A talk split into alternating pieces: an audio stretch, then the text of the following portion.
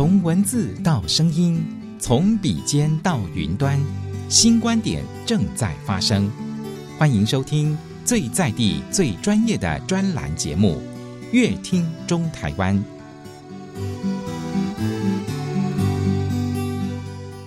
众朋友，大家好，欢迎大家收听今天的节目。节目当中，我们非常的开心，可以邀请到台中市第四区居家托育服务中心的陈淑薇、淑薇督导。嗨，你好，我是淑薇。各位听众朋友，大家好。是的，我们今天呢要跟大家来聊一聊，就是说居家环境的安全哦。很多的这个面向可能大家都不知道哦。居家环境有许多意外的发生，其实是可以预防的嘛，哈。那我们首先先来问一下淑薇督导哦，也就是说，在我们居家环境当中有哪些常见的意外事件呢？近年来，其实，在居家环境中的意外事件其实越来越多。嗯，好，其实这也凸显了在收托环境当中，居家环境安全的重要性。那我们常常可以遇到的意外呢，除了有压伤、砸伤、刺伤、撞伤之外呢，其实还有很多潜藏的危机，也是容易被忽略的。比如说，是我们常常没有看到的孩子的发生意外，都在那种一瞬间。对，那比较容易潜藏危机，大家就比如说是跌落、烫伤，以及衣物梗塞，或者是割伤、夹伤，以及意外中毒等等。是，那淑薇督导，你刚刚有提到说，这个居家环境意外事件是越来越多，为什么会越来越多呢？呃，其实这些危机是因为常常很多是因为被忽略了，很多危机被忽略了，或者是说，呃，大人。成人当中，就是没有去注意到他，可能觉得啊，那是小事，那是平常我们房环境就是这样子，所以没有特别觉得说，哎，他就是危险的因子。哦，所以被忽略那一块，就是我们通常比较不在意的，它反而是蛮危险的。对，哦，是是是，好，那我们现在就是要探讨说呢，哎，哪些是容易被忽略的地方呢？例如，哦，例如第一个我们来讲。呃，环境中常常被忽略的地方，第一个就是窒息。好，那窒息原因，第一个发生的原因就是，比如说我们有窗帘的拉绳，哦、对，拉绳，因为它绳子很长，如果常常没有把那个线轴给圈好，或者是架高，孩子觉得那个绳子很有趣，很好玩，他去拉它，那如果不小心跌伤的时候，跌倒的时候，那个绳子可能就是套在他脖子上，就可能造成孩子的窒息。然后再来就是另外一个，有就是我们现在常常会用电脑、网路线。滑鼠线，因为那个线很长，所以有时候孩子看到大人在玩滑、玩用电脑，他也想要去拉滑鼠线，那或者电脑线、电线以及以及一些电线裸露在外面，孩子去玩的时候，也是容易可能造成他们那个线去扯到他的脖子，或者是他的玩具里面，比如说有一些穿线板，那些穿穿绳。那个绳子如果长大于三十公分以上，其实孩子都有可能把它绕在自己的脖子上面，然后造成孩子自己的窒息死亡。哦，这是你刚刚说的窒息这个部分。对对对。好，那接下来，那其实除了这个之外呢，其实还有另外一个，比如说我们的洗衣机，现在很多的那个烘衣机都是侧拉式的门，所以那个孩子常常会想要玩躲猫猫，他可能拉开躲进去之后，然后门关起来。他的力气是不够把门推开，所以他可能就在那个密闭空间，可能就会被，有可能就会变成那个空气，对，空气不足，对，就窒息死亡。或者是呢，另外一个就是我们常常会给孩子很多安抚的安安抚物，所以会在他的娃娃床上面放了很多床单，还有软的枕头，或者是绒毛娃娃、抱枕、毛巾等等，有的甚至会有。孩子说啊，家长会说，孩子因为眼睛怕光，所以帮他盖一个小毛巾放在他眼睛，有可能就雾雾盖住他的口鼻，然后造成窒息的原因。这也都是常常会因为成人的疏忽造成这样意外事件的发生。是对。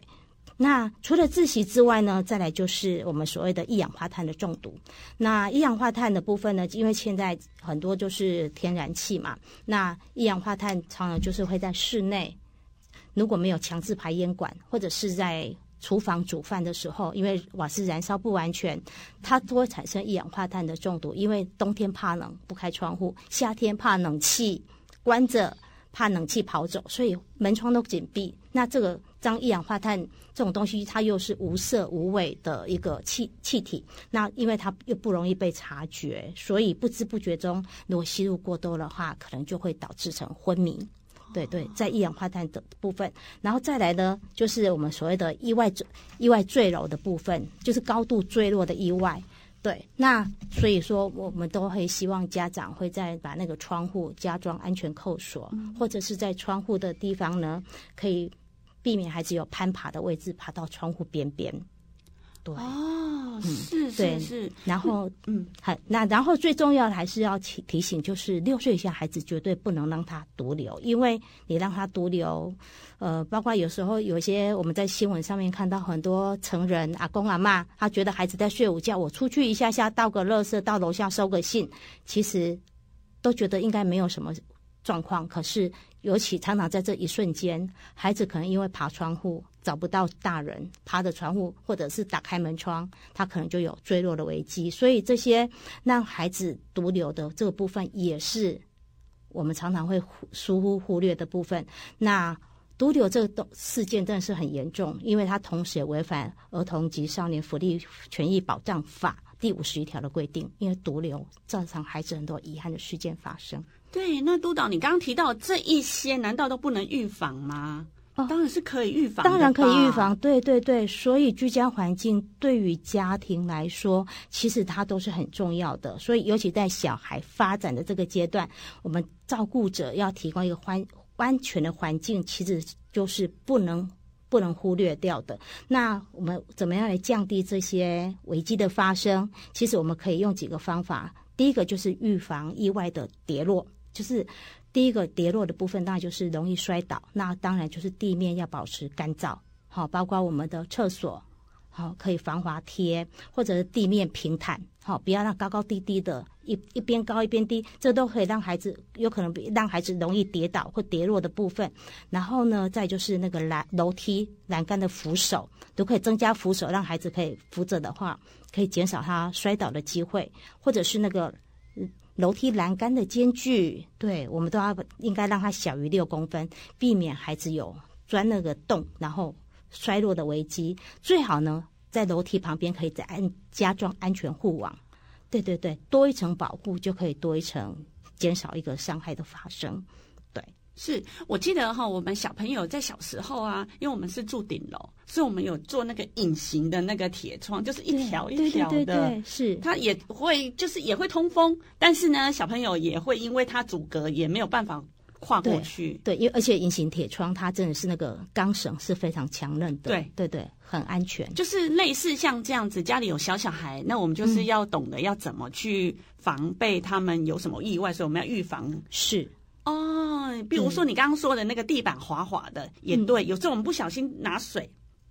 水被溅出来了，那个整个就是小朋友，因为是脱鞋子嘛，是也是很容易滑倒。对，所以如果是在室内，如果脱有水翻倒，一个第一个事情要赶快拿抹布或者是拖把，赶快先把它擦干，是重要的。啊。了解，还有就是我们有提到说，哎，像割伤啊，或者是说这种夹伤啊，嗯嗯嗯这这这我们让他玩的玩具当中，是不是就是要主要就是安全玩具，不要有这种有尖锐的？对的，当然玩具的选择一定是重要的。像我们台湾，我们有一个 ST 安全玩具的标章嘛，是对。那我们有很多安全的玩具的安全的这部分，家长要去慎选，不要去。贪小便宜，然后那种劣质的塑胶玩具，哦、有的是玩具真是很脆弱，你那个塑胶你一摸它就是很快就脆裂的，因为孩子很很容易把玩具放在嘴巴里面咬，哦、对，因为除了它咬咬的有可能那个玩具就脆裂，那脆裂的话有可能那个碎片进到孩子的身体里面去，有可能造成体内的割伤，那都是危险的。哦，那以及比如说也要预防这样的东西放到。比如说，很多那种玩具小车子的轮子也很小，尤其孩子在这么小的孩子都是口腔期，所有东西都要经过嘴巴来探索，所以他们会把东西放进嘴巴。所以我们基本上小于三点一七公分的东西，尽量都不会出现在孩子的身边，因为他的嘴巴大概就是这个宽度，所以他可以进到他嘴巴，就可能塞在他的喉咙。哦，对，是包括一些电池啊，小电池啊。或者是我们那个锂电池啊，那个玩具的那种那种小很小的小电池等等，对，那些都是很可怕的东西。还有一些就是那种安全的那个，嗯，磁珠、磁铁珠珠，对，它进到肠子里面去，它可能就会粘住。对，它磁铁跟磁铁之间可，它可能造成肠大肠的肠子的坏死，对，都会造成孩子非常致命的危险。这样子的话，就是说，我们一般家庭有小小孩的话，我们应该说东西都放高高吧，这种小东西，对，不要让他触摸得到。是的，没错啊。那我想到很多林林总总太多。你说回纹针也是小小的，对，尖锐的东西，很小的铅笔、原子笔、哦、这些东西都要收在。如果以孩子来讲，那种高度，孩子碰碰不到的地方，如果是以我自己来看的话，都是成人蹲下来把手举高。你摸得到的地方，就是代表孩子碰得到的地方，所以大概在一百一十公分左右，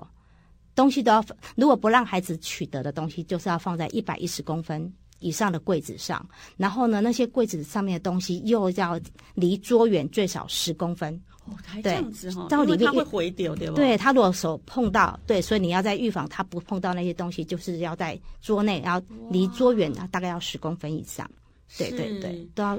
这样唯一的预防的话，才会避免那些憾事的发生。因为呢，我我最近有听过那个小朋友那个厨房瓶瓶罐罐也很多，是米酒啊、酒瓶啊，嗯、那个那个也是小朋友都很好奇，瓶瓶罐罐很多，如果没收好也是很危险。对，所以像这种东西，比如说像割伤啊，如果瓶瓶罐的东西它砸打翻倒了，那些玻璃碎片可能就是会打伤孩子，所以这些东西一定要收走，而且。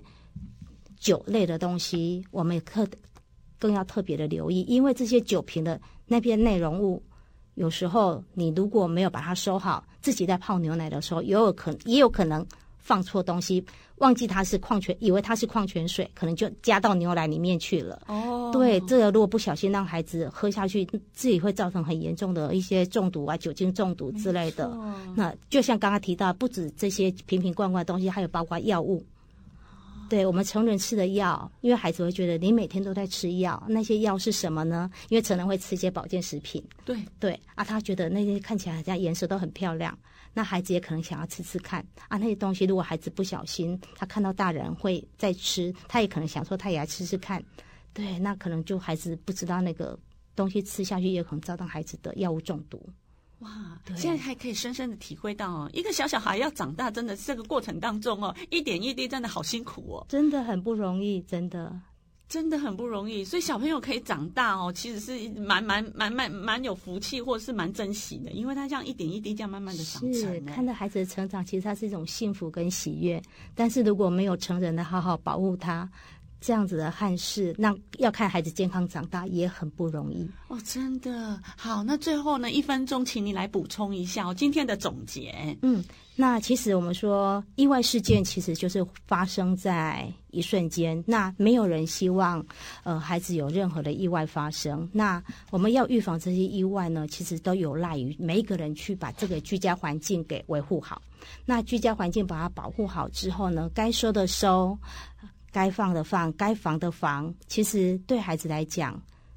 都是安全的。那因为在家里面，孩子就是最自由、最开心，因为这是他的家。那到保姆家也是一样，因为保姆保姆家就是他的家庭的另外一个延伸的一个地点。那家就是要让孩子安全、幸福的地方。那所以说，我们如果每一个成人都可以多做一点点的努力，那。少一点点的疏忽，多一点点的预防，其实我们都可以看到孩子平平安安、健健康康的长大。当然，最后最后还是要提醒大家，绝对不能独留六岁以下的孩子，因为独留真的会让我们造成很多遗憾的事件发生。哇，讲的真好！今天再次谢谢我们台中市第四区居家托育服务中心的陈淑伟陈督导这么棒的分享，谢谢大家，谢谢。以上的专访内容是台中市政府社会局广告。